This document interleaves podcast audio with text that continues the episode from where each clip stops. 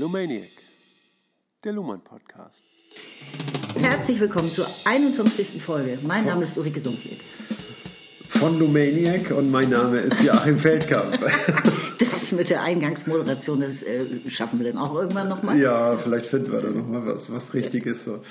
Ne? Das muss ja eigentlich wie aus dem Ei gepellt sein, ne? also immer gleich und Na klar, ich habe das schon vor dem Spiegel geprobt. Nein, die Wahrheit ist, mir fällt heute überhaupt nichts ein für einen Einstieg und wir können einfach sofort anfangen für meinen Geschmack. Okay, Ulrike sagte es ja schon, wir sind im Kapitel 5 und da geht es um die Kontingenzformel Gerechtigkeit und das ist der Abschnitt 3.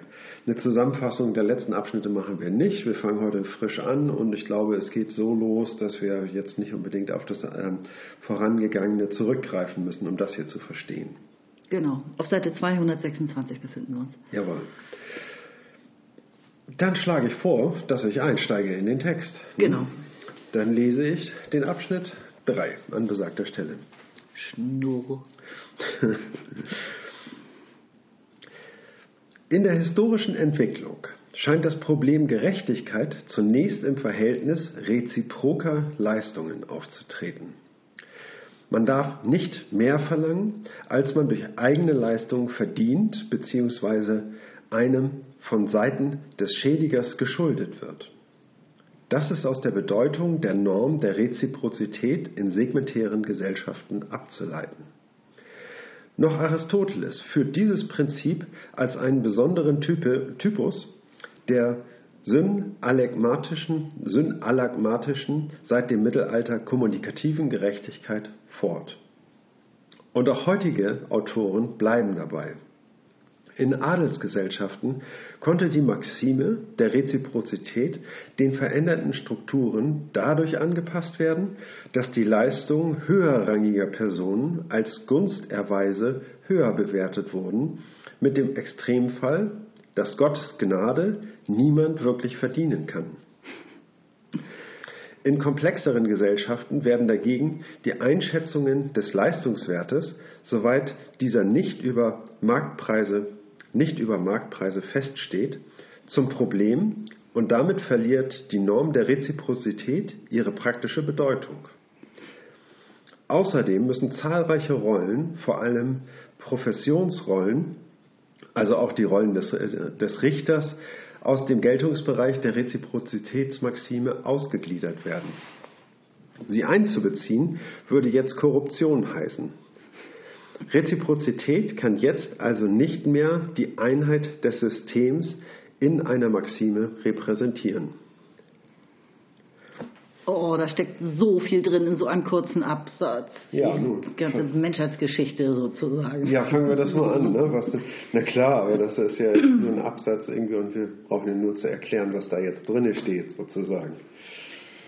Also zunächst einmal geht es um historische Entwicklung des Verständnisses von Gerechtigkeit. Ja. ja?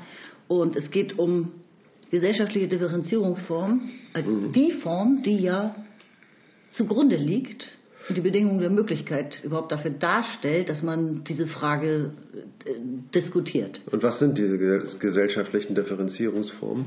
Also nach Luhmann gibt es drei im Wesentlichen. Das sind tribale Gesellschaften gewesen, auch segmentäre Gesellschaften genannt. Ähm, dann kam die stratifizierte Gesellschaft, also Ja. die geschichtete Ständegesellschaft, Adelsgesellschaft, die allesamt über Schriftkultur verfügten. Ja. Und dann in einem schmerzhaften Übergangsprozess die heutige funktional differenzierte Gesellschaft. Richtig. Ne? Und er fängt jetzt mit Reziprozität an. Das heißt, das war das erste große ähm, Differenzierungsprinzip, das, das der Gesellschaft zugrunde lag. Das heißt ja schlicht Gegenseitigkeit erstmal. Nee, ich würde sagen, dass es Reziprozität ist ähm, der Kernbegriff, was man als Gerechtigkeit verstanden hat, dass man eine Reziprozität herstellen. Genau, aber also eine Gegenseitigkeit. Ja. Ja, also schon, die Reziprozität, also wie zeichnet die sich denn aus? Durch gegenseitige Gaben. Zum Beispiel, Ja. also Gaben ist ja, kann auch eine Form von Geschenk, ein Geschenk sein geradezu, ja. Äh, Es gibt ja auch Göttergaben sogar, aber vor allem auch durch Verteilung eben, gere eben gerechte Verteilung. Wir sind ja, Ja. bei der Suche nach Gerechtigkeitsvorstellungen in früheren Zeiten. äh, Verteilung zum Beispiel von Produktionsüberschüssen. Ja. Ja, Und ich, also ich finde es immer so lustig, weil das eben an die tribale Gesellschaft äh, differenziert nach Familien und Stämmen und Verbänden Mhm, ge- gekoppelt ist. Ja, ich muss immer dran denken. Ich de- denke mal, das hat sich in meine Familie auf jeden Fall rüber gerettet, weil es bei uns so üblich ist, sich permanent kleine Geschenke zu machen. Eine richtig nervige Kultur. Man darf nie ohne Blumensträußlein oder sonst was auflaufen. Also Naja, vielleicht ist deine Familie ja immer noch sowas wie ein Stamm oder so. Genau. Und also Reziprozität hat sich definitiv durch alle Gesellschaften durcherhalten. Nur hat die Form gewandelt, ne, die Erscheinung, wie es auftritt. Ja, also ich kenne diesen Begriff Reziprok eigentlich nur aus der Mathematik. Ne? Und da gibt es dann ähm, bei der Bruchrechnung dieses reziproke Element. Ne? Das heißt also, wenn ich einen Bruch habe wie drei Sechzehntel, dann Ja. ist das reziproke Element dazu 16 Drittel. Nämlich das, womit dieser Multiwert multipliziert wird und was dann 1 ergibt. Man kann die Elemente austauschen innerhalb so einer, also in der Mathematik, innerhalb der Gleichung, aber man bekommt trotzdem das äh, gleiche Ergebnis. Ja, Ja? ich glaube. Gefährliches Halbwissen. Ja, aber irgendwas war da in der Art. Nee, ich, also ich gl- glaube, das hat nur was damit zu tun, wenn man jetzt ein, ein, äh, einen Bruch mit einem anderen Bruch multipliziert, multiplizieren will und dann diese Gleichung umstellen will, ne, dann muss man sozusagen das reziproke Element auf die andere Seite rüberziehen. Na, und dann kann man, äh, kann man diese Gleichung damit umbauen. Also in dem Zusammenhang kenne ich das auf jeden Fall. Ansonsten ist mir dieses Begriff, dieses Wort reziprok noch nicht begegnet. Aber was heißt das in Bezug auf die Vorstellungen von Gerechtigkeit, auf die, auf die, auf die Definitionsversuche? Ne? Ja. Und äh, ich denke mal, diese Reziprozität, das war praktisch die Sozialversicherung jener Zeit. Könnte man sagen, ja. Ne? Also man ja. hat Tauschverhältnisse, Schuldverhältnisse auf diese Weise Ja. geregelt. Ja, wie du mir, so ich dir. Ne? Das war praktisch der Vorläufer des Kredits auch. Ja? Ja. Also wer, wer gibt, der weiß ja, dass der Beschenkte oder dem gegeben wird, der weiß ja auch, dass er bei Gelegenheit, also in der Zukunft, Ja. sich vielleicht mal wieder erkenntlich zeigen soll, also Ja. revanchieren sollte. Ja? Also Ja. mit der Gabe beginnt die soziale Zeit, Mhm. die Uhr tickt sozusagen und niemand weiß, wann sich die Gelegenheit ergibt. Und man hofft darauf, also in die Zukunft, dass da eine normative Erwartung erfüllt wird. Ja. Und das heißt, die Funktion des Rechts, kontrafaktisch normative Zukunftserwartungen zu stabilisieren, die ist in dieser Reziprozität bereits Ja, drin. genau.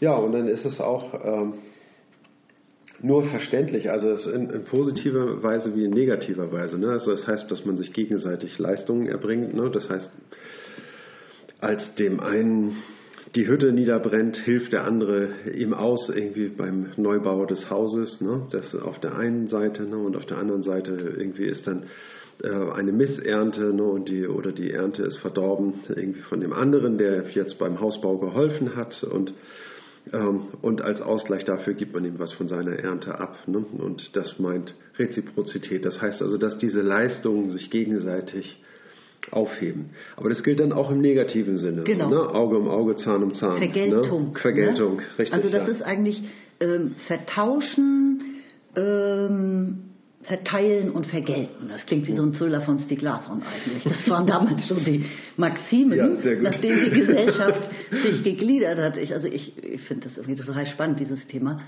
Und der Witz ist ja auch, das Ganze ist total offen konditionierbar. Also diese Gelegenheit, die muss sich ja ergeben. So ist es ja auch bis heute.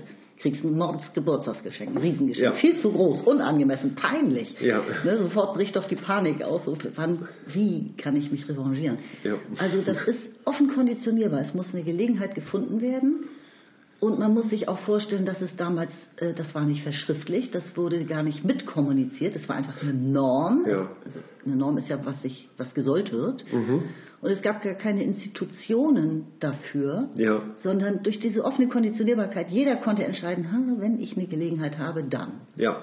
Ne, wenn dann. Mhm. Und so hat damals ähm, wu- wurde Gerechtigkeit im Grunde festgelegt, also praktiziert eher als kommuniziert, ja. Denke ich.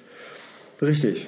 So, und das hat sich also vor allen Dingen in segmentären Gesellschaften, ne, war das der Gerechtigkeitsbegriff, ne, dieses ähm, wie du mir, so ich dir, ne, Reziprozität. Ne, und das hat sich jetzt aber beim Wandel der Gesellschaft in eine stratifikatorische geändert. Jetzt genau. kommt, ähm, kommen andere Dinge ins Spiel, nämlich ein gesellschaftlicher Status ne, und eine soll man sagen, also in Stammesgesellschaften waren auch die Häuptlinge möglicherweise noch auf körperliche Arbeit angewiesen ne, und mussten körperlich Arbeit, arbeiten gehen und so und haben, sag ich mal, auch im Wesentlichen von ihren eigenen Feldfrüchten gelebt und möglicherweise von so ein paar Abgaben anderer.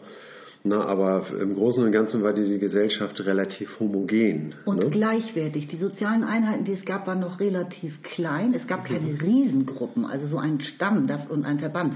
Muss man sich auch als lose Verbindung vorstellen. Genau, ne? der sich dann auch mal spaltet. Ne? Genau. Und dann, und Sie waren gleichwertig untereinander. Ja. Das ist das Ausschlaggebende. Und genau das ist ja die Katastrophe sozusagen gewesen, dass es dann in eine geschichtete Gesellschaft sich umgewandelt genau. hat, ne? in der die Menschen nicht mehr gleich waren. Genau. Also diese Stämme haben sich sozusagen zusammengefunden, ne? wie in dem äh, Krieg, der in der Ilias beschrieben wird von Homer. Ne? Da kommen die ganzen griechischen Völker, die ganzen Stämme kommen da zusammen. Und das ist ja auch ein einendes er Erlebnis gewesen und äh, auch ein Bewusstwerden der Tatsache, dass man bestimmten gesellschaftlichen Problemen nur noch beikommen kann, wenn man sich, äh, wenn man sich in einer Einheit zusammenfindet. Ne? Und auf jeden Fall sind dann aus diesen Stammesgesellschaften ist dann eine stratifikatorische Gesellschaft geworden, die nach genau. Schichten gegliedert waren und wo jetzt Rollenbilder hervorgekommen sind, die sich vollkommen voneinander unterscheiden. Hm? Genau, die Veränderung war praktisch nur innerhalb der Schicht möglich. Ja. Ne, also innerhalb der Adelsschicht und innerhalb des Volkes gab ja. es Positionen, die man erreichen konnte. Da konnte man dann auch ein bisschen höher oder niedriger stehen. Aber eben nur, also man konnte nicht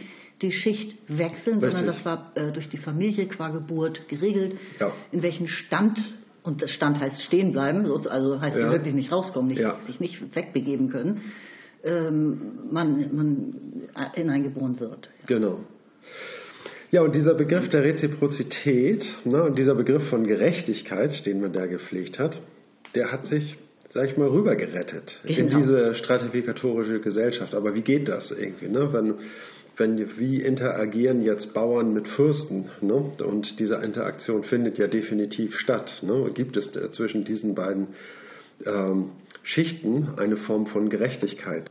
Und in, den, äh, in der Ständegesellschaft ist dann eben der höhere Stand, also Leistung des höheren Standes mit, einem, mit einer höheren Gunstbezeugung verknüpft gewesen. Und das heißt also, dass, der, dass die Zuwendung eines höheren Standes mehr wert gewesen ist als die eines, eines niedrigeren Standes und dass der Bauer größere Opfer bringen muss als der Adlige.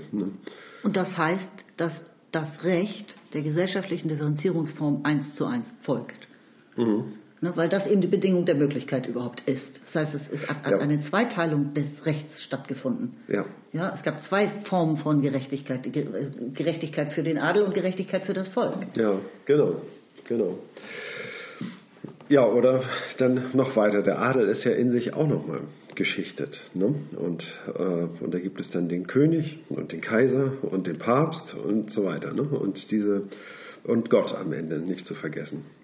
Genau, wird Gottes Gnade kann niemand wirklich verdienen. Genau, ne, das ist der höchste Stand. Ne, und das heißt, mit keiner Leistung dieser Welt kann man Gottes Gnade erkaufen, sage ich mal. Ne? Und, so, und jetzt wandelt sich die Gesellschaft ja noch weiter in die funktional differenzierte Gesellschaft. Ne? Und da gibt es jetzt, äh, jedenfalls mit diesem Prinzip der Reziprozität, einen gewissen Cut. Mhm. Ne? Denn Jetzt gibt es plötzlich Marktpreise.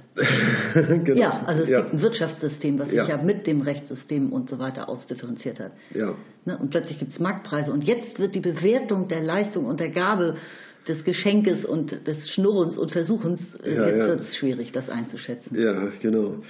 No, und das ist natürlich auch eine, ähm, ja, wie soll man sagen, eine Situation, die kaum kalkulierbar ist. Ne? Das heißt also erstmal, ähm, sind ja die äh, Beziehungen sehr viel vielfältiger. Ne? Es gibt diese Marktbewertung der Waren, die aber nicht situationsgebunden sind. Ne? Eine Möhre kostet, ja, weiß ich nicht, 50 Cent.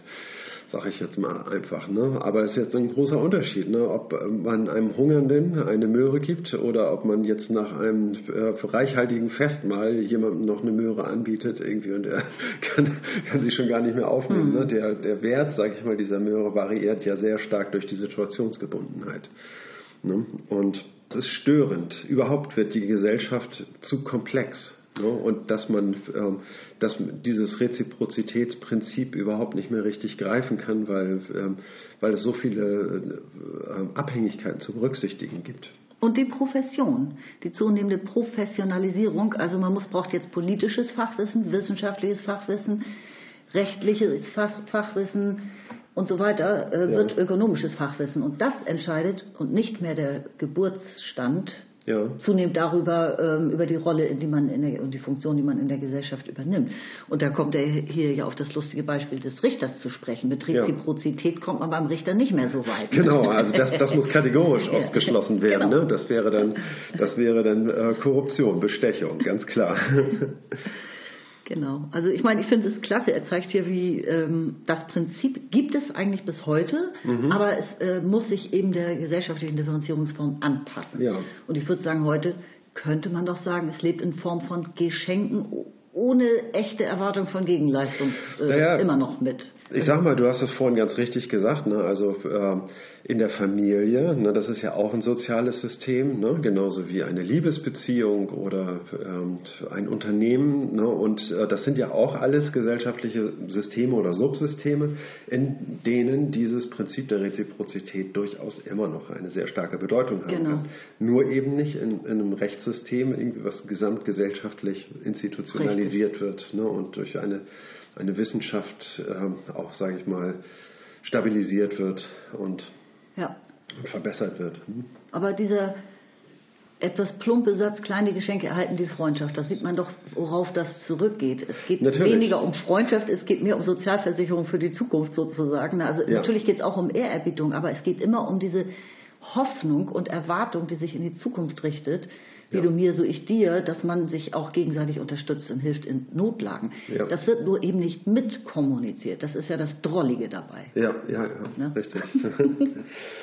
also man findet diesen äh, Gerechtigkeitsbegriff in der nikomachischen Ethik von Aristoteles ausdifferenziert. Ne? Er sagt, irgendwie da gibt es äh, die distributive mhm. und die synalekmatische Gerechtigkeit. Ne? Und beides sind, äh, sag ich mal, man könnte sagen, Verteilungsschlüssel, ne? mhm. Distribution, irgendwie, ne, was heißt das irgendwie, ne? also Verteilung von Ressourcen. Ne? Aber das ist dann eben noch abhängig von der Würde und der Person und von der Zahl der äh, Mäuler, die da zu stopfen sind und so weiter. Ne? Und ähm, also das ist äh, die Verteilungsgerechtigkeit, aber dann gibt es die synalekmatische ähm, Gerechtigkeit und das betrifft eben genau die Interaktion zwischen Personen mhm. und den Austausch von Leistungen und, und, wie da eine Form der Gerechtigkeit herzuleiten ist. Ne? Diese Tauschgerechtigkeit. Und das heißt also, dass auch dort ein Streitfall entstehen kann. Ne? Das heißt, also ich habe ihm jahrelang immer das und das abgegeben ne? mhm. und, dann, und, äh, und er bezeichnet es als gerecht, mir das genau. und das zurückzugeben. Ein ne? Schuldverhältnis so ein, ein Schuldverhältnis, ne? genau. Ja, nur, dass das eben auch wieder nicht mitkommuniziert wurde, sondern es wurde einfach nur praktiziert. Ne? Ja, es wurde praktiziert, aber dennoch gab es eine Form von, von Rechtsprechung, sage ich mal so. Ein Fall wurde vorgetragen und dann wurde darüber entschieden, mhm. ob das jetzt eine gerechte Leistung ist. Ne? Mhm. Oder ob jetzt die eine Partei der anderen Gewalt, äh, der anderen Partei Gewalt angetan hat oder die Unwissenheit ausgenutzt wurde oder oder oder ne, was da ähm, noch alles äh, diesen Handel, sage ich mal, in negativer Weise beeinflussen kann. Ne? Und da wurde eben dieses ähm, Reziprozitätsprinzip zugrunde gelegt. Ne? Mhm. Also das ist bei Aristoteles in der Nikomachischen Ethik Band 5, irgendwie das steht auch in der Fußnote unten drin. Genau. Und ähm, was man daran aber auch sieht, ist, dass es vor allem noch stark äh, um Verteilung ging. Mhm. Und weniger um Gleichbehandlung, dieses Prinzip der gleichen Behandlung in gleichen Fällen, ungleiche ja. Behandlung in ungleichen Fällen. Also dieser Begriff der Gleichheit von Fällen und Gleichbehandlung, der ist da noch nicht so richtig eingegangen prägt in das ganze da, System. Da, da ne? kommen wir jetzt drauf, in, in der funktionalen Gesellschaft. Ne? Genau. Wie, ähm, da gibt es nämlich auch eine, eine Transformation, wo, sage ich mal, dieses, äh, Reziprozitätsprinzip ihren Nachfolger findet. Ne? Und das muss, äh, aber das ist mit einer zusätzlichen Abstraktion verknüpft. Genau, das kommt jetzt. Dann lese ich den mal vor. Der ist nur kurz. Ne? Seite ja. 227. Ähm, also wir sind jetzt in der funktional differenzierten Gesellschaft. Ja. Zugleich ermöglicht der an Texten, Begriffen, Dogmatiken orientierte Rechtsbetrieb eine andere Fassung des Gerechtigkeitsproblems. Gerechtigkeit kann nun auf andere Weise mit der Form der Gleichheit verbunden werden, nämlich in der Form der Regel, gleiche Fälle gleich und folglich ungleiche Fälle ungleich zu entscheiden. In Kurzfassung kann man dann Gerechtigkeit auch als Konsistenz des Entscheidens bezeichnen. Genau. Ja, hier haben wir jetzt sozusagen eine, ähm, ein neues Modell. Äh, Im Prinzip der Reziprozität, da werden, werden die Personen sehr stark mit berücksichtigt. Mhm. Und da wird eigentlich ist, die, ist der Fall und die, zugleich die Ausgangslage, von der aus, in der alle Fakten gegeben sind, aus denen man dann Rückschlüsse ziehen kann.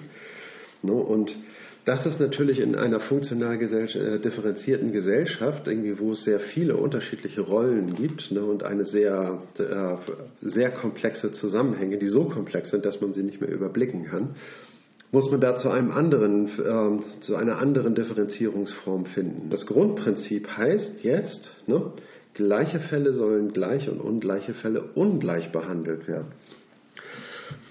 Das heißt, jetzt bildet nicht mehr der Einzelfall die Ausgangslage für, die, äh, für, die, für das gerechte Urteil, sondern der gesamtgesellschaftliche Kontext muss mit berücksichtigt werden.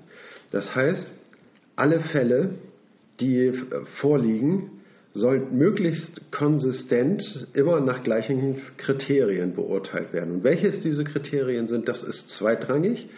Ne? Hauptsache ist, dass immer die gleichen Kriterien angewendet mhm. werden und ähm, dass gleiche Fälle gleich und ungleiche Fälle ungleich behandelt werden. Das ist das Entscheidende. Naja, die Kriterien werden natürlich aber auch normativ im Rechtssystem an der Gerechtigkeitsnorm ausgerichtet. Also wenn, wenn du jetzt sagst, sie sind zweitrangig, dann klingt das so, als würden, wären sie total beliebig. Das sind sie ja nicht. Nein, sie sind natürlich nicht beliebig. Ne? Aber das, das, das Entscheidende ist, ne? Dass, die, äh, dass sich alle gleich behandelt fühlen. Mhm. Ne?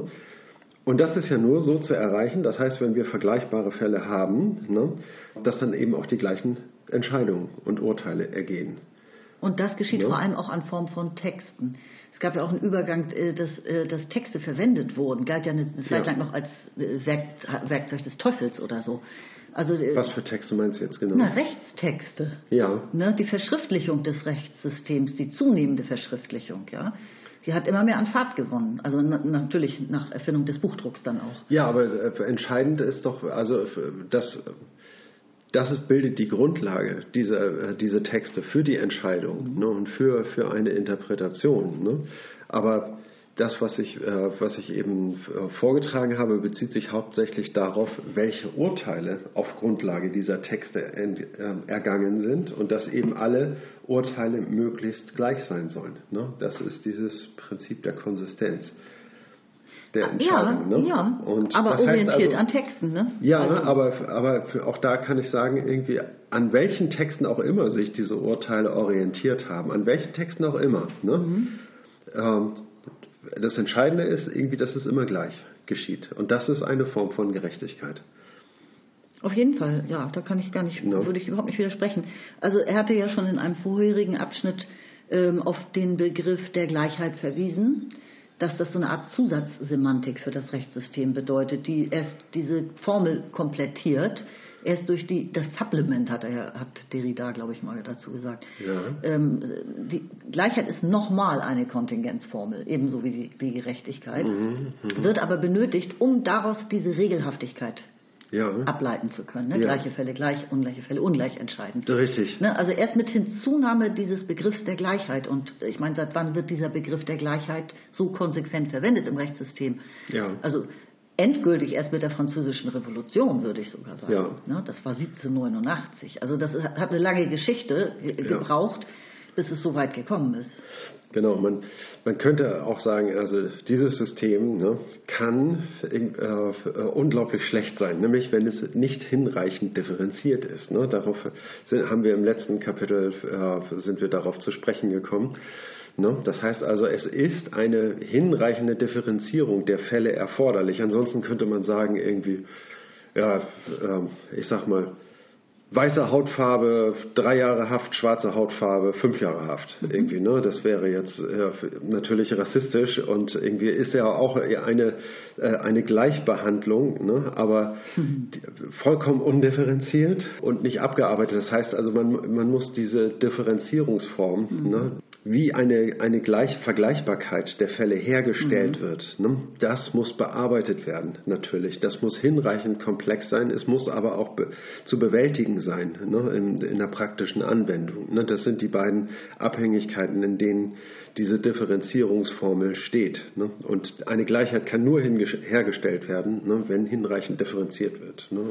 Genau, da sind wir beim Begriff, der Begriff der Gleichheit Heid und der Begriff der Menschenrechte liegen ja total eng beieinander. Also erst die mhm. Mensch Erklärung der Menschenrechte hat ja per Verfassung klargemacht, dass eben die Herkunft, ne, diese, äh, die, die Ethnie, die Hautfarbe, die Religion und all das keine Rolle spielen dürfen, ja. das Geschlecht. Ja, ja, genau. Ne, das, muss, das muss natürlich äh, irgendwo festgelegt sein. Es ist nicht so, dass ein Urteil äh, sofort, sage ich mal, das Vertrauen der Bevölkerung gewinnt, dass sie jetzt gerecht behandelt werden, dass jeder Einzelne sich gerecht behandelt fühlt. Nur wenn hinreichend komplex unterschieden wird, ne, wie, äh, wie ein Fall zu beurteilen sind und auf Grundlage dieser Differenzierungsform ähm, das Urteil ergeht und sich dann die Menschen gerecht behandelt fühlen. Ne, davon ist eben auch alles abhängig von dieser Differenzierungsform. Es muss als gerecht erfunden werden, das Urteil. Nur so kann sich das Rechtssystem stabilisieren. Mhm. Ne?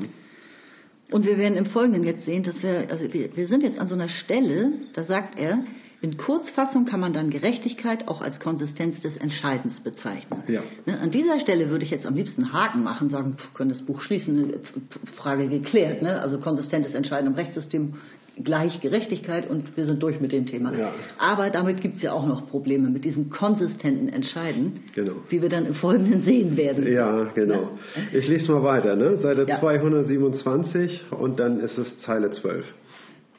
Im Verhältnis zur kommutativen Gerechtigkeit und zu der parallel liegenden distributiven Gerechtigkeit ist hier ein Abstraktionsschritt erreicht, der voraussetzt, dass ein ausdifferenziertes Rechtssystem gibt, dass es ein ausdifferenziertes Rechtssystem gibt, das Rechtsfälle konstituiert.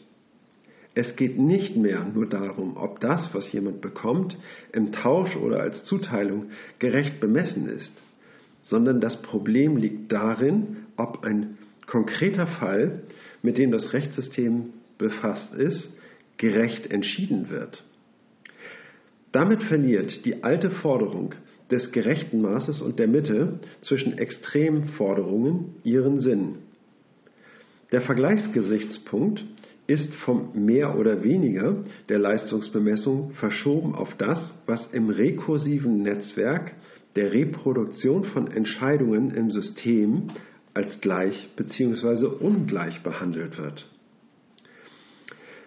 Er muss entsprechend abstrahiert werden. Ein Rechtsfall hat seine Einheit jeweils in Bezug auf bestimmte zu interpretierende Textstellen und im Verhältnis der beiden Parteien, deren Konflikt nach einer Entscheidung verlangt. Seine Entscheidung beruht auf der Abgrenzbarkeit eines solchen Falles im Hinblick auf andere Fälle und damit auf Entscheidungsregeln, die ihrerseits als gerecht gelten können, wenn sie gleiche und ungleiche Fälle konsistent sortieren.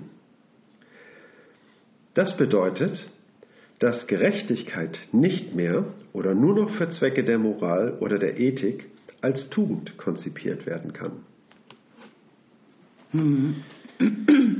Zum Teil hast du das eben schon gesagt, was hier drin steckt, ne? dass äh, die ähm, Betrachtungsebene sich verschiebt. Mhm. Es geht tatsächlich jetzt weniger um das mehr oder weniger, was einem zusteht. Also Schei Scheibe ist eingeschmissen, kostet 1000 Euro und äh, ja. jetzt muss, die, muss jemand 1000 Euro Strafe zahlen oder die, das zurückzahlen oder so, sondern es äh, viel mehr gewinnen die Kriterien an Bedeutung, nach denen im Rechtssystem konsistent ähm, entschieden werden muss, ob, ob es einen vergleichbaren Fall, vergleichbare Fälle gibt. Ja. Ja, also diese Kriterien rücken plötzlich mehr in den Vordergrund.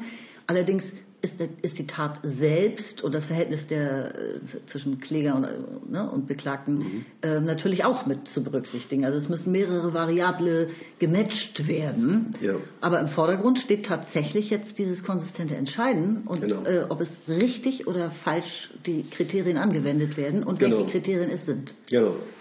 Ne, das heißt also, wir haben es von einer, ja, mit einer Hypostasierung zu tun. Ne? Wir gehen aus von einem System, was nur was in der Situation gebunden ist ne, und dann versucht ähm, zu ermitteln, was gerecht und was ungerecht ist nach Maß und Mittel.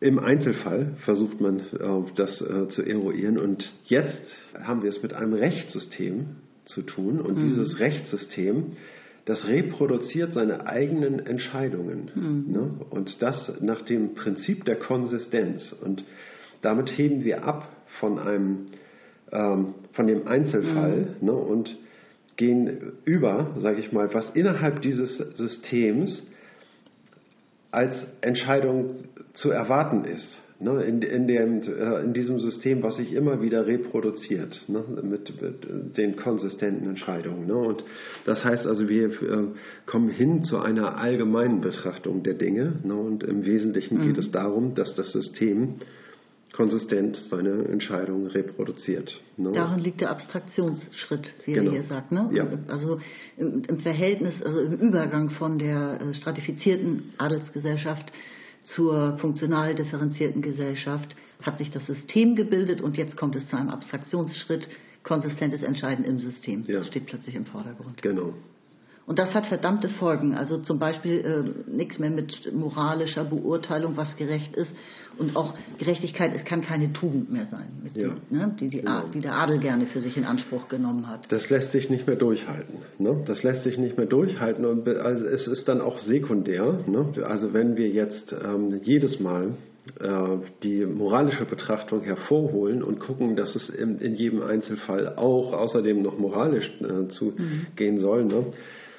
Aber das Rechtssystem dafür bisher keine hinreichende Differenzierungsform gefunden hat, sondern äh, vielmehr durch die Moral jetzt dazu bewegt wird, inkonsistent zu entscheiden, ne, dann läuft was schief. Dann fühlen sich eben andere Leute mit diesem Urteil auch nicht mehr gerecht behandelt. Ne, und die Moral würde alles aus dem Gleichgewicht bringen. Mhm. Na, wenn es jetzt noch zusätzlich, äh, wenn zusätzlich noch moralische äh, Urteile gelten sollen. Also die können Sie können gelten und sie sollten auch gelten, ne, aber wichtiger ist die Konsistenz der Entscheidung ja. ne, in, in, diesem Rechtssystem. Das ist eine Frage der Komplexität. Ne? Das heißt also die funktionale Gesellschaft, ne, du hast es ja nochmal angeschnitten, Wandel der Gesellschaft hin zu unterschiedlichen Differenzierungsformen, nämlich von der stratifikatorischen zur ähm, funktional differenzierten Gesellschaft. Das ist geschuldet einer Zunahme von Komplexität, ne, mhm. die dann nur noch so bewältigt werden kann. Und das sind die entsprechenden Schritte, die das Rechtssystem eben vollziehen muss, ne, um dieser Komplexität noch gerecht werden zu können. Ne, braucht es diese Schritte und die, braucht es vor allen Dingen diesen Abstraktionsschritt. Ne, mhm. Und äh, einer, einer Besinnung des Rechtssystems auf das Entscheidende. Ne, und das ist eben Gleichheit. Ne, diese Gleichheit immer wieder herzustellen. Gleiche Fälle müssen gleich behandelt werden. Ja. Ungleiche Fälle ungleich. Ja, jetzt geht es noch weiter mit den Folgen, was das heißt. Also Moral hat nicht mehr viel verloren im Rechtssystem, die Tugend muss abgeschnitten werden. Und jetzt geht es noch um weitere Folgen, die ich damit mal vorlese. Wollte ich gerade sagen. Zitat, Brille hochgeschoben. Seite 227 unten. Das Prinzip der Entscheidungskonsistenz ist abgekoppelt von sonstigen in der Gesellschaft kursierenden Werturteilen zum Beispiel abgekoppelt von der Frage, ob die Beteiligten reich sind oder arm, einen einwandfreien moralischen Lebenswandel führen oder nicht, auf Hilfe dringend angewiesen sind oder nicht. Solche Gesichtspunkte zählen, wenn sie in der Programmstruktur des positiven Rechts aufgeführt sind, also als in Anführungszeichen Tatbestandsmerkmale zu berücksichtigen sind. Andernfalls nicht. Also wenn sie nicht extra aufgeführt sind, dann ne, als Tatbestandsmerkmal, ja. dann zählen diese Gesichtspunkte nicht genau. so. Mhm. Ich habe das komisch betont. Solange diese Programmstruktur nicht wertesensibel, differenziert und komplex genug entwickelt ist, führt man einen Ausgleichsbegriff der Billigkeit mit. Equitas in Klammern. Dieser setzt jedoch Sonderkompetenzen innerhalb der allgemeinen Jurisdiktio des Fürsten voraus, beziehungsweise in der religiösen Parallelstruktur die Motivierbarkeit Marias. Die Letzteinheit des souveränen Entscheiders bleibt also in der Form einer entfalteten Paradoxie. Gerechtigkeit und Billigkeit oder in Tugendbegriffen Justitia und Clementia programmiert. Sie mag, wie in England, auch zu einem Nebeneinander verschiedener Gerichtsbarkeiten führen, deren eine in besonderem Maße der Rechtsentwicklung dient, der Rechtsentwicklung dient, die dann Equity genannt wird. Dies wird jedoch in dem Maße obsolet, als die Fortentwicklung des Rechts auf die Gesetzgebung übergeleitet wird und zugleich die Gerichte größere Interpretationsfreiheiten in Anspruch nehmen. Mhm. Ja, also wir haben es ähm, vorher bei, äh, bei den Begriffe von Gerechtigkeit auch immer mit einer äh, Begriffen von Tugendhaftigkeit äh, zu tun. Das heißt also, wir haben Gerechtigkeit immer an die Kategorien der Moral gekoppelt. Mhm. Ne? Und das ist etwas, was sich, ähm, sage ich mal, mehr oder weniger aus dem aus der, aus der Metaphysik der sozialen Beziehung äh, ergeben hat. Ne? Das heißt also, Gerechtigkeit ist jetzt noch nicht wie bei uns in der modernen Gesellschaft mit der Gesetzgebung unbedingt verknüpft, sondern die Gleichverteilung, ne, also dass jedem das Gleiche zusteht, ne, das ist eine Logik, da braucht es keinen Gesetzgeber für, sondern das ergibt sich aus der Natur der Sache.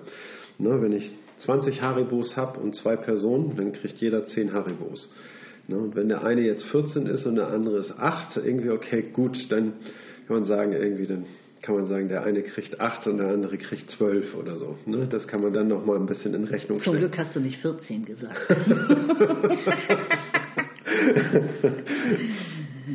Und äh, aber äh, das ergibt sich, sage ich mal, ja aus dem Sein, also da Natur der Dinge oder aus der Natur, der, aus dem Naturrecht könnte ja, man sagen. Genau. Ne? Das heißt also, der äh, Gesetzgeber ist da noch nicht unbedingt auf den auf den Plan gerufen. Ne? Und jetzt lösen wir uns von diesen metaphysischen Kategorien und und verzichten auf die äh, Begriffe der Moral. Wir müssen darauf verzichten, um nämlich das, äh, das Gleichheitsprinzip zu wahren.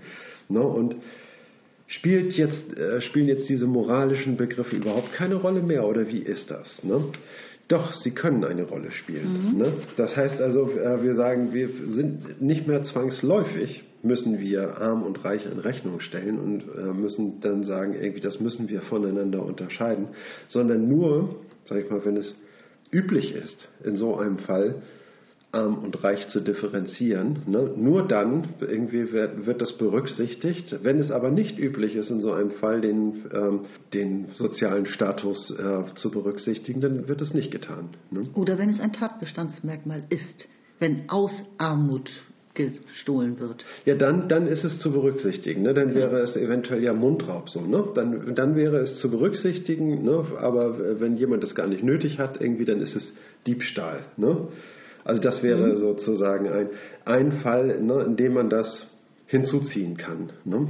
Und es gibt eben andere Fälle, in denen anders gelagerte Fälle, die ganz anderer Art sind irgendwie. Und wenn man da entscheidet, da ist es eben nicht üblich, auf den sozialen Status zurückzugreifen mhm. ne? oder die Einkommensverhältnisse. Nun gab es ja aber eine Übergangszeit, auf die er hier auch hinweist. Ich finde, das klingt nach nach billigem Framing von damals sozusagen äh, Gerechtigkeit und Billigkeit. Also ich verstehe das so, dass man da Fürsten auch noch Sonderrechte zugeschanzt hat. äh, in einer Übergangszeit. Das kann durchaus sein. Ne? Mit dem, mit, indem man das verkettet hat, diese beiden Begriffe, also geframed hat, in einen Rahmen zusammengesetzt hat. Ne? Ja, ich meine, also Billigkeit heißt, dass man ähm, oder, oder Justitia und Clementia wird, wird hier angeführt. Das heißt also, dass das Urteil milde sein soll. Ne? Das heißt also, milde heißt irgendwie, dass man das Gesetz mit Vorsicht anwendet ne? und äh, nochmal genau guckt, wie man es anwenden soll ne? und milde walten lässt ne? und nicht die volle Härte des Gesetzes äh, walten lässt, wenn derjenige äh, meinetwegen eigentlich nichts dafür kann. Ich meine, juristisch gesehen muss es so und so entschieden werden. Ne? Und äh, Natürlich hat der Beklagte irgendwie die Schuld, meinetwegen zu tragen, sondern aber das Urteil und die Strafe irgendwie da äh, kann der Richter noch milde walten lassen. Ne? Mhm. Aber ich glaube, wie, wie ein Fall zu entscheiden ist, irgendwie, ne, das ist auf jeden Fall dadurch festgelegt, irgendwie, wie es üblicherweise entschieden wird. Ne? Und da sollte das dann eben nicht mit berücksichtigt werden. Eben konsistent. Ja. Ne, und so verstehe ich eben auch diesen äh, Begriff der Billigkeit. Ne? Das heißt also, dass irgendwie Ungleichheiten gebilligt werden, ne, die dann. Naja, er hat ja gesagt, äh, also dieses, dass es eine Übergangszeit gab, ja, das entnehme ja. ich Luhmanns Formulierung. Hier steht, solange diese Programmstruktur nicht hinreichend komplex genug entwickelt mhm. ist, ja, mhm. führt man einen Ausgleichsbegriff der Billigkeit mit. Ja. Und das setzt Sonderkompetenzen des Fürsten voraus. Ich verstehe das so, das sind noch Zugeständnisse an die alte gesellschaftliche Differenzierungsform, in der eben Fürsten und die Kirche ja, äh, ja, über Recht und Unrecht entschieden.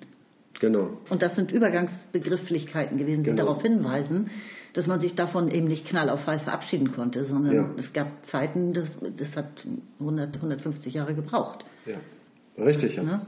Genau, das muss erstmal, dieses Programm muss natürlich erstmal abgearbeitet werden. Ne? Solch eine Autonomisierung des Rechts Ne? Und die Emanzipation des Rechts aus dem gesellschaftlichen Kontext, irgendwie, die muss sich ja schrittweise vollziehen ne? und muss diese Komplexität eben auch in seiner Gänze abarbeiten. Sie mhm. muss das ganze Rechtssystem durchdringen, durchdrungen haben, ne? um volle Geltung zu haben. Und für diese Übergangsphase irgendwie gilt auf jeden Fall das, was du gesagt hast. Und es betrifft auch die Rechtsentwicklung selber. Da weist er hier auf England hin, dass es da eine besondere Form sich entwickelt hat, die Equity genannt wird. Ja, das ist jetzt eine besondere Rechtsdisziplin, in genau. der eben die Weiterentwicklung des Rechts äh, besonders berücksichtigt wird. Ne? Und die sich dann wieder in selbst aufgelöst hat, weil das zunehmend auf die Gesetzgebung, also aufs parlamentarische System, würden wir heute sagen, äh, übergeleitet wurde. Genau. Und jetzt kommt eben, ne, das war der Punkt, den ich am Anfang mhm. äh, noch erwähnt habe, jetzt kommt eben die Gesetzgebung dazu. Das oh, heißt, Schreck, ja. Ne, und die Gesetzgebung heißt eben auch, ne, ja, wir haben ja diese metaphysischen Kategorien jetzt sozusagen eingebüßt. Ne? Und jetzt müssen diese, äh, muss dieser Gerechtigkeitsbegriff ja trotzdem weitergetragen werden. Ja. Ne? Das kann ja durch den Begriff der Gleichheit innerhalb des Rechtssystems. Ne? Aber jetzt kommt der Gesetzgeber hinzu. Jetzt werden Gesetze gemacht. Die sollen natürlich etwas verändern, diese Gesetze. Und sie sollen auch immer Gerechtigkeit schaffen. Jedenfalls hoffen wir das alle. Genau. Und sie sollen Gerechtigkeit schaffen. Aber erstmal bringt sie das ganze Rechtssystem durcheinander, weil wenn ab Stichtag X ähm, das Gesetz gilt, ne, und dann müssen die Gerichte das berücksichtigen, ne, und der erste Fall, den sie dann in diesem Kontext behandeln, ne, der bringt als erstes Ungleichheit hervor. Und genau. damit führen Sie, das, äh, führen Sie den, den Rechtsbegriff ad absurdum. Das ist ne? der große Bruch, ne? da hört das konsistente Entscheiden nämlich auch auf. Da hört das konsistente Entscheiden auf und damit muss, das muss das Rechtssystem abarbeiten. Das ist das Reibungsverhältnis ne, zwischen den beiden genau. Systemen, Funktionssystemen und äh, ihre strukturelle Kopplung. Ja, und jetzt kann man sagen, gut, okay, wir stehen hier vor einem ersten Fall dieser Art. Irgendwie, es gibt keine Präzedenzfälle, ne, die, wo ähm, die eine entsprechende Rechtslage bilden. Ne, und ähm, wie soll das Gericht nun entscheiden? Es wird ein Präzedenzfall geschaffen, ein erster Fall, an dem sich nachfolgende Urteile dann natürlich orientieren müssen. Ne? Das ist jetzt eine ganz besondere Situation, aber vor allen Dingen im Rückblick auf die Vergangenheit fühlen sich dann Menschen äh, ungerecht behandelt, weil sie ungleich behandelt werden. Wäre ihr Fall zwei Wochen vorher behandelt worden, ne, dann hätten sie sozusagen dieses Urteil zu erwarten gehabt. Jetzt haben sie ein anderes Urteil zu erwarten, fühlen sich dann natürlich düpiert, ja. ne, willkürlich behandelt. Und Gesetzgebung schafft per se immer Exklusion. Ne? Also äh, Gesetzgebung wird meistens dazu gemacht, gerechtig, mehr Gerechtigkeit zu schaffen und irgendeinen Teil der Gesellschaft mehr zu inkludieren. Mhm. Und dafür wird ein Programm, ein Zweckprogramm aufgelegt, ja, Zweckprogramm und nicht Konditionalprogramm. Und das bedeutet ja immer automatisch, also wenn jetzt alle Glühbirnenhersteller äh, inkludiert werden sollen und deswegen Förderung bekommen, werden ja. alle anderen exkludiert bekommen die Förderung. Nicht müssen es aber bezahlen durch Steuern. Ja, genau. Und das ist vielleicht nicht gerecht. Oder das ist jedenfalls auch kein Konditionalprogramm. Ja, ja das, das ist ein Phänomen, sage ich mal. Aber das ist, damit greifst du auch schon weit ja. voraus. Ne? Gut, dann äh, sind wir beim nächsten Absatz, den muss ich dann wieder vorlesen. Ne? Mhm. Ja. In die heutige Phase tritt das Nachdenken über Gerechtigkeit ein, wenn die Gesetzgebung zunimmt.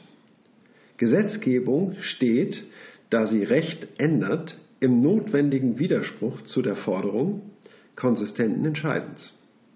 Sie ermöglicht es, gleiche Fälle ungleich und ungleiche Fälle gleich zu entscheiden, je nachdem, ob die Entscheidung vor oder nach dem Inkrafttreten des Gesetzes getroffen wird. Es gibt einige Kautelen für das Praktizieren dieses Konsistenzbruchs, etwa Vorsorge für Überleitung, aber im Prinzip ist Gesetzgebung auf eine Gesellschaft angewiesen, deren Strukturen sich so rasch ändern, dass zeitliche Divergenzen nicht oder kaum als ungerecht empfunden werden. Die Begründung dafür wird in das politische System verschoben, dem man zutraut, Änderungen, etwa unter Titeln wie Reformen, mit positiven Absichten durchzuführen. Ähm, genau, also Konsistenzbruch ist hier eigentlich das Wort, was so ganz ja. fies rausleuchtet. Ne? Ähm, ich hatte ja vorhin gesagt, an, ja, Gerechtigkeit ist konsistentes Entscheiden. Im Rechtssystem kann man Haken machen, Buch zuklappen sozusagen. Ja. Eben leider nicht. Ja, ne, weil wir es ja auch mit der Gesetzgebung zu tun haben. Und er sagt ja ganz klar hier, genau das Gegenteil ist da eigentlich der Fall. Gleiche Fälle können plötzlich ungleich behandelt werden durch ein Gesetz, wenn einfach sie zusammengefasst oder ja. ne, also können sie willkürlich zusammengefasst werden, könnte man sagen. Ne, und ungleiche Fälle können gleich behandelt werden. Ähm, also im, im, im politischen System was langsam auch ein ausdifferenziertes Funktionssystem wird, parallel zum Rechtssystem, zählt der Machtcode, zählt es gewählt zu werden, ähm, ja, und es sind Zweckprogramme, die da angewendet werden, um zu, um etwas zu, äh, zu erreichen, ein Ziel zu erreichen. Und äh, es ist genau das Gegenteil der Fall äh, mhm. im Vergleich zum Rechtssystem, was da stattfindet. Ja, man hofft in der Zukunft, die nicht vorhersehbar ist, ähm, damit mehr Gerechtigkeit zu schaffen durch ein Gesetz. Genau. Das Rechtssystem ist ja gesellschaftlich immer darauf angewiesen, ne, dass das, was dort entschieden wird, auch gerecht ist. Ne, und das kann man äh, mit diesem Prinzip des konsistenten Entscheidens, ne, kann man, sage ich mal, einen Grundbestand sichern. Letztlich ist das Vertrauen nur dadurch zu stabilisieren, dass man dass man äh, den Menschen sagt, man hat die besten Absichten dabei. Ne? Und auch wenn sich dieses Urteil ungerecht anfühlen mag, ne? wenn man es mit anderen Fällen, die ähnlich gelagert sind, vergleicht und guckt, was für Urteile da ergangen sind, irgendwie, ne? dann wird man feststellen, es sind äh, ähnliche oder gleiche Urteile ergangen. Ne? Und dann äh, wird man sich sagen können, gut, ich meine, ich muss mich jetzt äh, zähneknirschend irgendwie damit zufrieden geben. Ne? Irgendwo gibt es da eine gesellschaftliche Gerechtigkeit oder das Bemühen um Gerechtigkeit. Aber wieso das Urteil, die, die guten Absichten, die siedel ich doch bei der Gesetzgebung an und nicht beim Urteil. Richtig. Genau, und das, ist, das kommt, wird zu einem entscheidenden Moment. Wenn Gesetze geändert werden, dann wird ja die Gleichheit der Urteile, dann werden plötzlich gleiche Fälle ungleich behandelt. Okay. Ne? Das wird man dann feststellen. Ne? Wie ist jetzt wiederherzustellen, dass äh, Menschen sich gerecht behandelt fühlen? Nur dadurch, dass diese Gesetzesänderungen, die gemacht worden sind, ne, und die, die, Ursache dafür, dass mein Fall jetzt anders behandelt wird als vorangegangene Fälle, ne, ist auf positive Absichten der, des äh, Gesetzgebers hm. zurückzuführen. Ne? Und dadurch kann ich mich wieder dann mit diesem Gedanken arrangieren ne? hm, ja. und mich genötigt fühlen, dieses Urteil, Urteil, dann doch als rechtmäßig zu empfinden. Ne? Tja. Also das Vertrauen in, in das Rechtssystem muss immer aufrechterhalten werden. Ne? Und die Erwartung, dass ein gerechtes Urteil ergeht, muss äh, durch irgendetwas gestützt werden. Ne? Das wird durch diese Zusicherung stabilisiert. Ja, aber ich meine, also das politische System funkt dem Rechtssystem extrem da rein, Gerechtigkeit herzustellen, die auch alle befriedigt. Äh, und das siehst du ja auch heute, dass, der, dass die Proteste sich selten gegen Gerichtsurteile richten und fast immer gegen das politische System. Ja, also der Begriff Reform steht ganz stark dafür, äh, Gerechtigkeit schaffen zu wollen.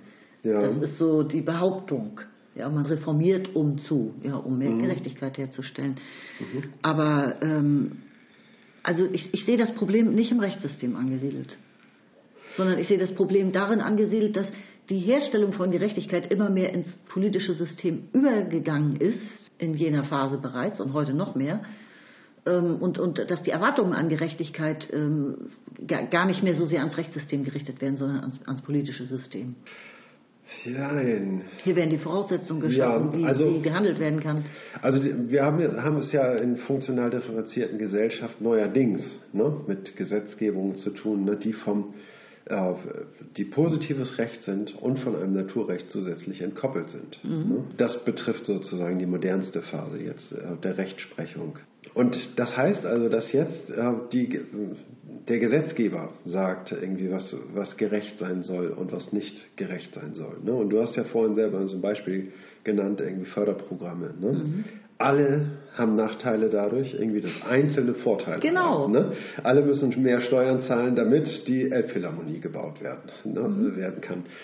Und das muss ja irgendwie verargumentiert werden, verarbeitet werden können. Ne? Und da ist eben immer, stehen, sage ich mal, die, äh, die guten Absichten mhm. des Gesetzgebers mhm. stehen da in Frage die stehen in Frage, beziehungsweise ja, damit wird eben legitimiert. Ja? Damit wird legitimiert irgendwie, dass das, äh, äh, dass das, sage ich mal, ein höherer Begriff von Gerechtigkeit sein soll und damit einer neuen Komplexitätslage der Gesellschaft mhm. Rechnung getragen wird. Ne? Wir brauchen Kultur. Ne? Deswegen muss die Elbphilharmonie mhm. unbedingt gebaut werden. Ne? Genau, und die Touristen bringen dann wieder Steuern in die genau. Staatskasse, die wieder allen zugutekommen ja. und so weiter. Natürlich. No, und wenn die Hamburger das glauben, dann reicht das aus irgendwie. Ne? Aber was da noch für Absichten im Hintergrund stehen, irgendwie, das kommt dann von den kritischen Medien irgendwie, ne? und dadurch wird das Interesse wieder destabilisiert, ist die Frage, ob sie mhm. durchdringen können. Ne? Also es nimmt irgendwie hübsche Komplexitätslagen auch an, irgendwie diese ganze Debatte. Ne? Und das ist ein ganz schöner Balanceakt. Gesetzgeber, äh, Gesetzgebung und Gerechtigkeit in modernen Zeiten. Mhm. Gut, aber es bedeutet auch, wir nähern uns einem Punkt, an dem wir feststellen werden, dass wir die Gerechtigkeit nämlich immer noch nicht so einfach definieren können, ne? weil wir ja gesehen haben, das konsistente Entscheiden ist gerade wie ein Kartenhaus zusammengefallen.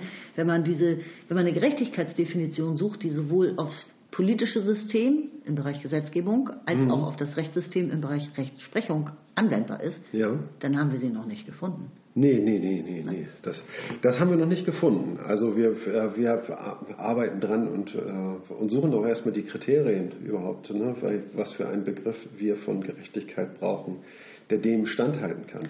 Also ich finde, für das Rechtssystem hat Luhmann da die, eine super äh, Definition gebracht, konsistentes Entscheiden im Funktionssystem Recht.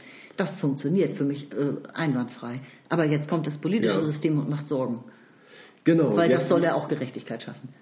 genau, die Gesetze müssen eben auch gerecht sein. Ne? Und das, das ist das Neue. Ja. Ne? Das heißt also, dass die äh, neuen Gesetze irgendwie vereinbar sein müssen mit unserem Verständnis von Gerechtigkeit. Ich würde sagen, dann schnappe ich mir jetzt mal den für heute letzten Absatz. Mhm. Ja? Greif zu. Seite 229. Es mag sein, dass die heutige Tendenz, Gerechtigkeit als nur noch ethisches oder emotional appellatives Prinzip oder nur noch als Wert zu sehen, der im Konflikt mit anderen Werten gegebenenfalls zurücktreten muss, auch auf diese zeitliche Ungerechtigkeit im Rechtssystem selbst reagiert. So gilt die Forderung konsistenten und hinreichend komplexen Entscheidens als nicht ausreichende Charakterisierung der Idee der Gerechtigkeit. In Klammern, aber das würde es kaum rechtfertigen, nicht einmal sie zu beachten. So sind dann auch Versuche verständlich, Formulierungen für die Idee der Gerechtigkeit zu finden, die das Rechtssystem und das politische System übergreifen. Aber in der Semantik der Werte lässt sich Gerechtigkeit dann nur noch als ein Wert unter anderen vorsehen und das heißt der Abwägung im Einzelfall überlassen. Das Problem der Kontingenzformel für das Rechtssystem ist auf diese Weise nicht zu lösen. Mhm. Mhm. Okay, also wir haben diesen Punkt mit der, mit der Gesetzgebung, mhm. dass die das Rechtssystem in eine gewisse Schieflage bringt, indem sie nämlich, indem der Gesetzgeber seinen Job macht, irgendwie wird automatisch das Recht dadurch gestört oder das Gefühl der Gerechtigkeit. Und es erfordert sage ich mal, eine gewisse Übung mit dem Gedanken, dass der Gesetzgeber ja Dinge ändern muss ne, und dass das irgendwie zu mehr Gerechtigkeit führen soll. Ne. Dieser Gedanke, der muss so ein bisschen eingeschliffen sein, damit man das akzeptieren kann. Das heißt also, die Gesellschaft muss das in ihr Verständnis von Gerechtigkeit integriert haben. Mhm. Ne, dass das eben dazugehört zum Geschäft. Ne. Und dann kann man das auch als, als Gerechtigkeit akzeptieren. So, und jetzt ist der nächste Gedanke, dass man eben sagen kann, ja, dass diese Auffassung, dass Gerechtigkeit so eine Art ethisches oder emotional appellatives Prinzip sei, was äh, angewendet werden kann, aber nicht muss und was in der, in der Gesellschaft, sage ich mal, einen äh, nicht genau definierbar ist, was Gerechtigkeit für ein Wert ist und überhaupt das als einen Wert zu betrachten, erfordert es auch mit anderen Werten in Relation zu setzen und äh, dann eben zu konstatieren, ähm, dass, das, dass Gerechtigkeit auch manchmal zurücktreten muss, wenn, ähm, wenn andere wichtigere Werte im Vordergrund stehen und dergleichen mehr. Ne? Das heißt also, dass der, dass der Gerechtigkeitsbegriff dadurch stark darunter leidet. Absolut. Ne? Und dass er eine, ähm, sage ich mal, während er vorher von den hohen Kategorien der Moral getragen wurde, irgendwie jetzt plötzlich nur noch so ein ja, so ein, so ein funktionaler Begriff ist, der mal gültig ist und mal nicht gültig ist und auf den man sich auf gar keinen Fall verlassen kann. Ich glaube, das ist die Auffassung vieler heute von Gerechtigkeit. Mm, ja. Ne? Und dass man sagt irgendwie, okay, da haben wir keinen Begriff mehr, der irgendeine eine Stichhaltigkeit äh, hat und kaum noch angewendet werden kann. Ne? Also es gibt einen Konsistenzbruch auf jeden Fall. Ja, ja. Ne? und jetzt sucht man, und die Suche ist, ist verständlich, ne, dass man einen, einen Gerechtigkeitsbegriff sucht, der Rechtssystem und politisches System übergreift. Ne. Und da ist die, wirklich die große Frage, ob es den überhaupt gibt. Ja.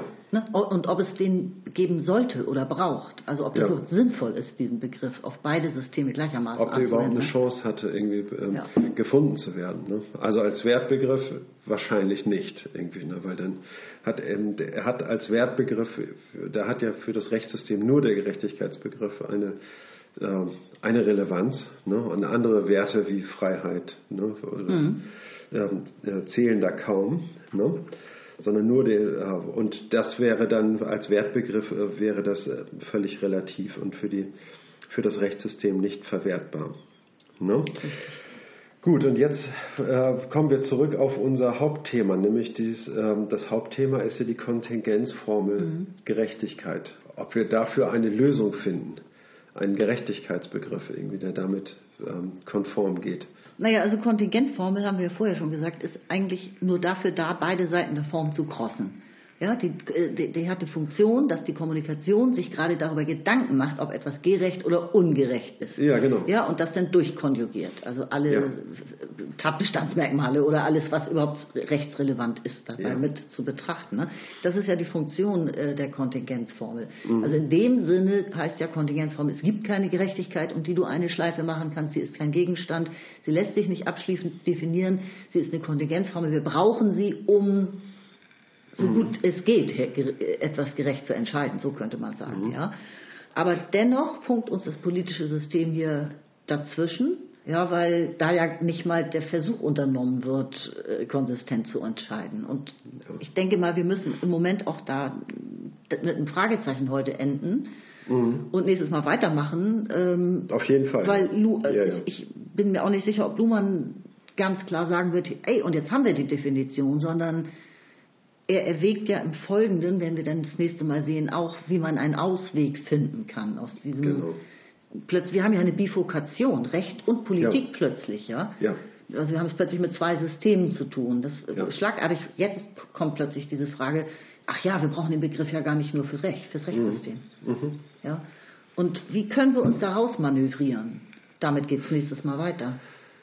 Genau, da müssen wir, sage ich mal, eine neue, eine neue Formulierung finden und wahrscheinlich eine neue Abstraktionslage, in der es uns möglich ist, diesen Gerechtigkeitsbegriff noch festzuhalten. Ne? Der droht uns ja gerade zu entschwinden. Ja. Ne? Noch mehr Abstraktionslagen, ja, okay. Okay, dann verabschieden wir uns total unabstrakt für heute mit einem konkreten Tschüss und vielen Dank fürs Zuhören. Jo. Bis zum nächsten Mal. Oh, ja, bis zum nächsten Mal. Ne? Dann, Liebe Zuhörerinnen, dann geht es weiter auf Seite 229. Wahrscheinlich macht ihr jetzt gleich äh, weiter auf Play und so, dann sind wir gleich schon wieder da. Also, okay, dann bis zum nächsten Mal. Ne? Tschüss. tschüss.